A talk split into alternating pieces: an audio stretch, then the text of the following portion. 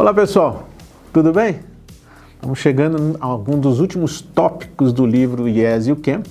E hoje um tópico muito importante, você já tem sua empresa, montou sua empresa, aprendeu uma série de coisas aqui, vai olhando aos poucos os blogs, os blog posts, os vídeos sobre essa série que nós fizemos para você se tornar um empreendedor de sucesso. Mas hoje nós vamos falar de um assunto que é a melhoria contínua. Estratégia para melhoria contínua. Isso me lembra uma coisa muito interessante. Se eu quisesse olhar basicamente nos anos 70 e 80 para a diferença entre o Ocidente, aqui representado pelos Estados Unidos, e o Oriente, representado pelo Japão, o que, que a gente viria da essência do modelo japonês e o modelo americano? O modelo americano é um modelo normalmente tem sido disruptivo, revolucionário. Já o modelo japonês tem sido um modelo evolutivo, evolucionário. O que, que eu quero dizer com isso? Enquanto na América o tempo todo as pessoas estavam pensando em como fazer algo diferente, no Japão estavam pensando como fazer algo melhor.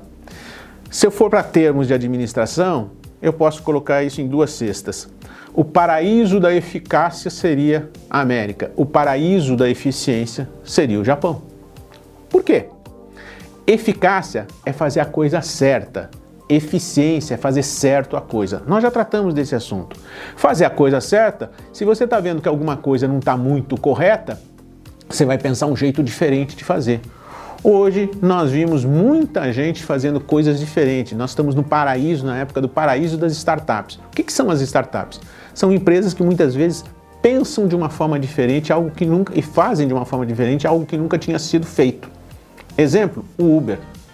Tem gente querendo andar de carro, tem gente tendo um carro disponível, inventaram um jeito dessas pessoas se comunicarem e criaram uma plataforma de mobilidade a maior do mundo. Isso é fazer diferente, algo que nunca ninguém fez. Porque antigamente ou você pegava um ônibus, ou pegava um táxi, ou pegava a sua condução, mas você nunca alugava por um tempo o serviço de uma outra pessoa que te transportasse para algum lugar. Quando alguém bola um negócio desses, ele está sendo disruptivo, ele está quebrando uma indústria. Eu lembro quando a gente ia lá nessas empresas de aluguel de vídeo, você alugava uma fita de vídeo, ficava sábado e domingo, tinha que entregar na segunda-feira. Blockbuster da vida. Hoje não existe mais. É tudo por streaming. Netflix veio e acabou. Então, estas novidades que as startups trazem para a gente, a cada dia uma startup nova surge trazendo algo totalmente diferente, é o que a gente chama de disrupção. Disrupção é fazer algo de um jeito diferente que nunca ninguém fez. É o paraíso do conceito da eficácia. Fazer a coisa certa. Já no Japão, eles incluíram no modo de pensar deles algo milenar, algo que eles têm esse conceito há muito tempo, que é melhoria contínua. Hoje melhor que ontem, amanhã melhor que hoje. Esse é o pensamento. E eles traduzem isso numa palavra muito comum hoje em dia, muito simpática, inclusive, fácil de pronunciar, que é o Kaizen. Kaizen é um processo de melhoria continuada, ou seja, aumentar a eficiência. Fiz hoje de um jeito, amanhã eu vou procurar alguma coisa para melhorar isso, para aumentar a produtividade do que eu estou fazendo, para aumentar a qualidade do que eu estou fazendo. Então, é a seara, é o local da eficiência, porque a eficiência significa fazer bem feito, fazer a coisa do modo correto. Então, se eficácia é fazer a coisa certa, eficiência é fazer certo a coisa. E o Kaizen quer fazer certo a coisa. Para fazer certo, você tem que melhorar continuamente. Então, nós temos dois modelos aqui extremamente interessantes. Um, o modelo disruptivo, aumentar a eficácia. Outro modelo evolutivo, aumentar a eficiência. E aí eu te pergunto, qual dos dois você deve usar? Eu tentaria usar os dois mas nem sempre você tem aquela ideia brilhante de fazer alguma coisa totalmente diferente. Todo mundo procura isso.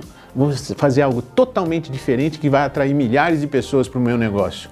Nem sempre a gente consegue. Mas uma outra coisa você consegue é fazer algo melhor todo santo dia. Isso é mais tranquilo de trazer resultados para você no médio prazo. Aquele jeitinho que a japonesa com o kimono anda, que dá um passinho atrás do outro, bem pequenininho, porque o kimono é apertado embaixo, aqueles passinhos bem pequenininhos, é uma metáfora para o Kaizen.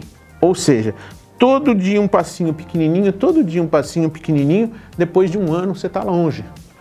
Pega uma tartaruga e deixa ela num certo local.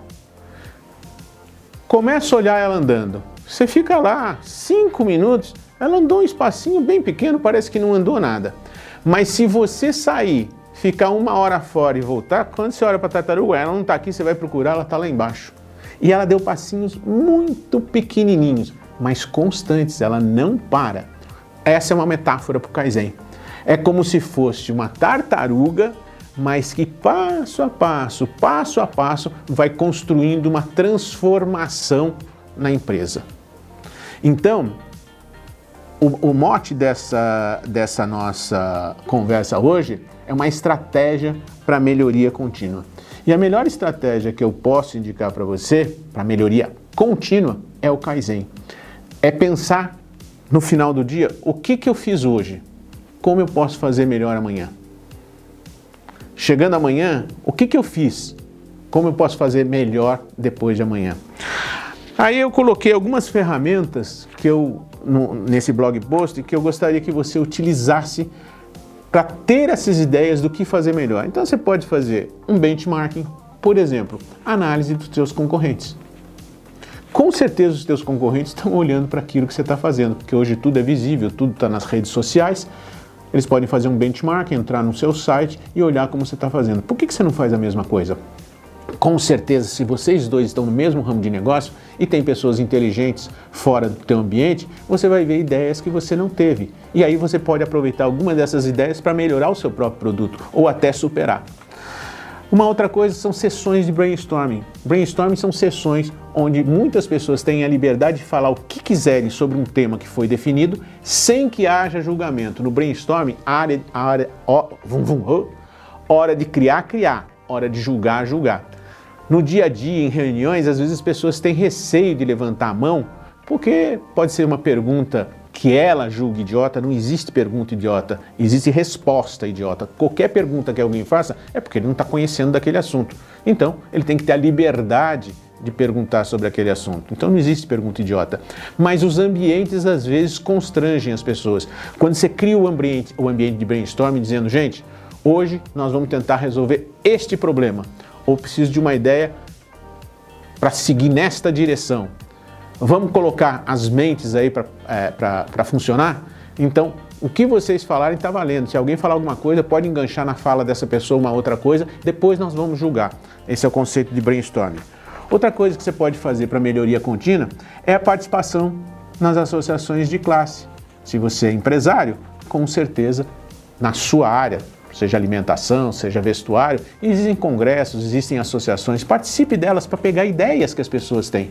Você está usando o que de mais rico existe, é o cérebro das outras pessoas para ajudar no seu negócio. Pode fazer assinatura de periódicos, de revistas na sua área. Participar de eventos, feiras, convenções. Nossa, Namura, quanta coisa, eu sei que é muita coisa, mas a gente resolveu ser empresário, a gente tem que estar tá antenado em tudo que está acontecendo. Você pode fazer visitas aos seus concorrentes, diretamente ou não. Eu lembro que quando o McDonald's começou, o Ray Kroc, o que ele fazia era visitar lanchonetes para ver aquilo que ele achava que estava errado para fazer certo nos seus negócios. Ou seja, melhoria contínua. o camarada serve mal, demora muito tempo para servir, as pessoas ficam irritadas, os bancos são horríveis, as cores são feias, a logística de funcionamento está equivocada, enfim, ele viu uma série de coisas e anotando e anotando, e no restaurante dele ele tentava fazer alguma coisa diferente. Então isso pode ajudar na sua melhoria contínua. Visitas a incubadoras e aceleradores. Incubadoras e aceleradoras de negócios nos parques tecnológicos, ali tem uma profusão de ideias de melhoria, às vezes disruptivas, mas de melhoria que você pode aplicar no seu negócio. E não precisa ser só na sua área. Você vê ideias de outras áreas que você fala, pô, o camarada está fazendo um vitrinismo aqui, eu também vou expor. Olha como a marca dele está bonita aqui e isso chama atenção, então eu vou fazer o meu brand. Enfim, coisas que você pode estudar para melhorar o seu negócio. Já falei de observação de negócios parecidos com o seu. Startups, acabei de falar também, você deve visitar algumas startups, porque as ideias da garotada, principalmente garotada que lida com internet, é, é uma profusão de ideias novas. É, cursos e mentorias. Hoje, gente, é muito engraçado. Eu dei aula durante muito tempo e de vez em quando os alunos não estavam muito motivados em algumas aulas. E a pergunta é, por que o aluno não está motivado em algumas aulas? Porque a gente tinha um currículo para seguir, tinha que ensinar aquilo para o cara, mas não era o que ele queria. Hoje, esses mesmos alunos são ávidos por cursos que eles buscam na internet. E por quê?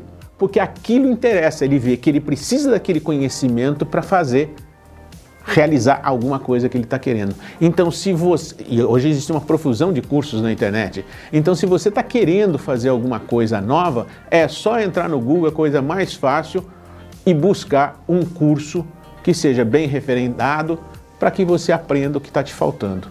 Cursos de universidades como a USP, como é, Stanford, enfim, MIT, Harvard. Se você achar isso muito sofisticado, não precisa. Mas enfim, existem centenas de cursos gratuitos que vão dar para você informação que você precisa. E hoje é muito fácil, porque você coloca no Google o que, que você está querendo. Eu quero aprender sobre finanças trocentos cursos. Eu quero aprender sobre marketing digital, trocentos cursos.